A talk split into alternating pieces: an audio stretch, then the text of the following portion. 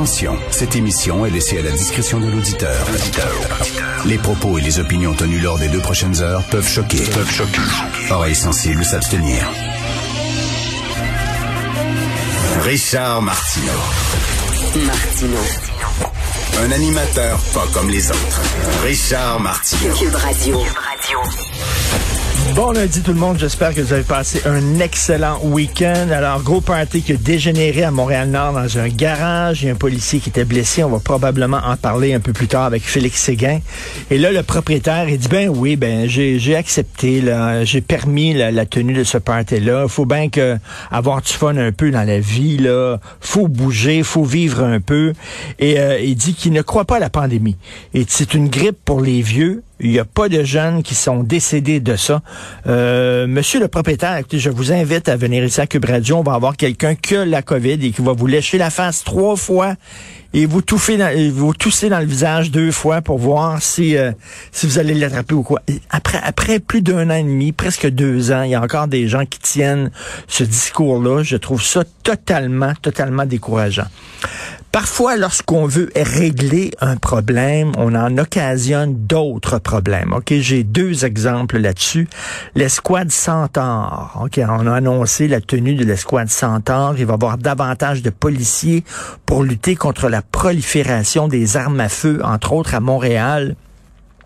Donc, plus de policiers, ça veut dire plus d'interpellations, plus de perquisitions, plus d'arrestations, euh, donc plus de gens qui vont se retrouver devant les tribunaux. Là, les gens sont très contents. Mais si tu n'ajoutes pas plus de procureurs de la couronne, OK?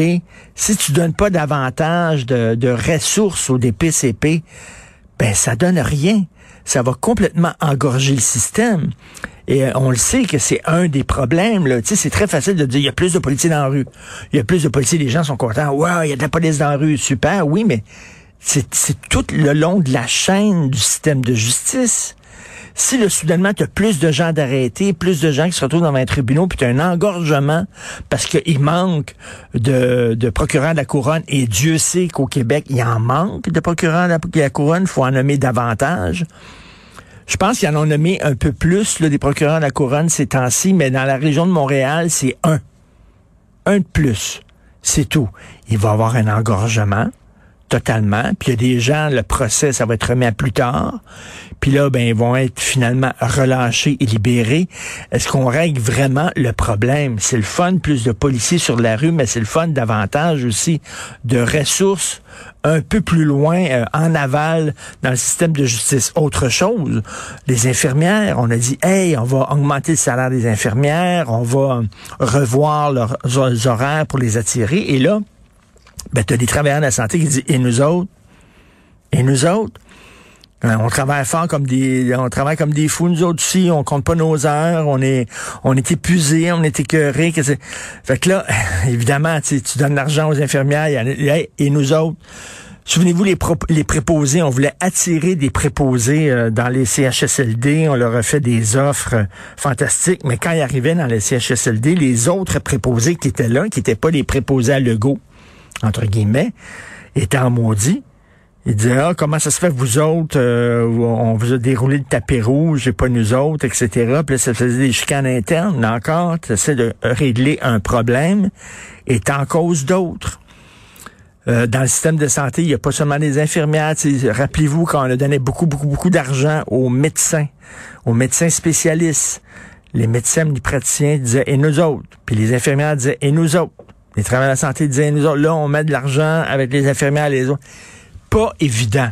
Pas évident de régler ces problèmes-là, mais tu sais, il faut voir ça en général, en gros. C'est comme on dit, mettons, au PME, au petit commerce, euh, on va augmenter le salaire minimum.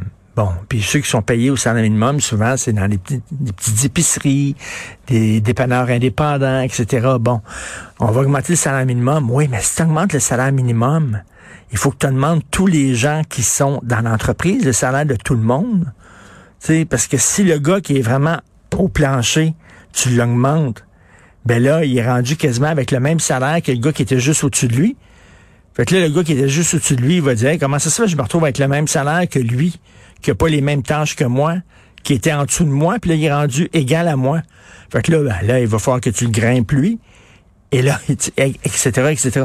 Tout le temps, il faut voir les, problèmes dans leur globalité. Puis on dirait qu'on on, découpe en sections, puis on penserait qu'à cette petite section-là, puis on oublie que cette petite section-là ben, va avoir un impact sur les autres sections, puis il y a l'effet domino. C'est souvent le cas ici au Québec. Et la Chine. OK, quand j'ai entendu parler que Mme euh, Meg, Meg Wanzhou euh, retournait en Chine, je me suis dit, bon, ça, ça veut dire que les deux Michael reviennent au Canada. C'est sûr et certain qu'il y a eu des tractations. Mais la Chine va sauver la face et la Chine va attendre une coupe de mois parce qu'ils ont dit, hein, l'arrestation des deux Michael, ça n'a rien à voir avec l'arrestation de Mme ça n'a rien à voir, c'est deux choses différentes. Eux autres, ils ont été vraiment, euh, ils ont été arrêtés parce qu'ils étaient espions. Euh, et c'est pour ça qu'on les a arrêtés. Et là, je me suis dit, ils vont prendre, il va y avoir une période buffer. Puis après quelques mois, ils vont dire, ah, finalement, euh, on a regardé leur dossier, puis ils n'étaient pas vraiment des espions, puis ils vont sauver. Même pas. Même pas la même journée, les Chinois ont dit, ouais, on retourne les deux Michael, ça, faisait partie du, deal.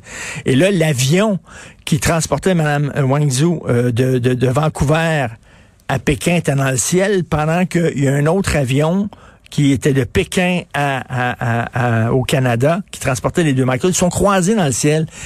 C'est comme, ils ont même pas tenté de sauver la face des Chinois. Ils ont dit à la face du monde, oui, c'est vrai, on est des preneurs d'otages, on a pris les deux Michael en otage, on tente même pas de se cacher de ça. Et ça fait que finalement, on a négocié avec des preneurs d'otages. Je comprends que le but, euh, c'était de ramener les deux Michael ici après trois ans, écoutez, dans, des, dans des conditions épouvantables. Madame Wangzhou, elle elle était dans une demeure à Vancouver de 14 millions de dollars, un, palace. Elle était là-dedans. Euh, elle a, amené la belle vie. Tandis que eux étaient dans des geôles, dans des conditions absolument infectes. Il fallait les ramener. Mais reste que maudit, on a quand même dealé avec des preneurs d'otages. On leur a donné ce qu'ils voulaient. Ils sont contents. Et là, ben, le message qu'on envoie, c'est que tous les travailleurs étrangers qui sont en Chine, vous êtes des, des monnaies d'échange potentielles. Vous êtes des otages potentiels. Parce que ça a marché une fois. Pourquoi ça marcherait pas d'autre? Puis là, le message qu'on envoie, à l'Iran, je sais pas, en Arabie Saoudite, tu sais, des pays là, qui se foutent un peu des droits de la personne, les gens qui sont là, là en disant, regardez, ça a marché pour la Chine, vous voulez régler vos problèmes, vos différents diplomatiques, faites comme nous autres. Prenez des gens en otage, sacrez-les en prison, puis vous allez voir, vous allez mettre vos ennemis à genoux. Donc, euh, il y a un côté assez inquiétant à ça, assez épeurant. On va en parler d'ailleurs tantôt avec euh, Thomas Mulcair et Jean-François Lisée.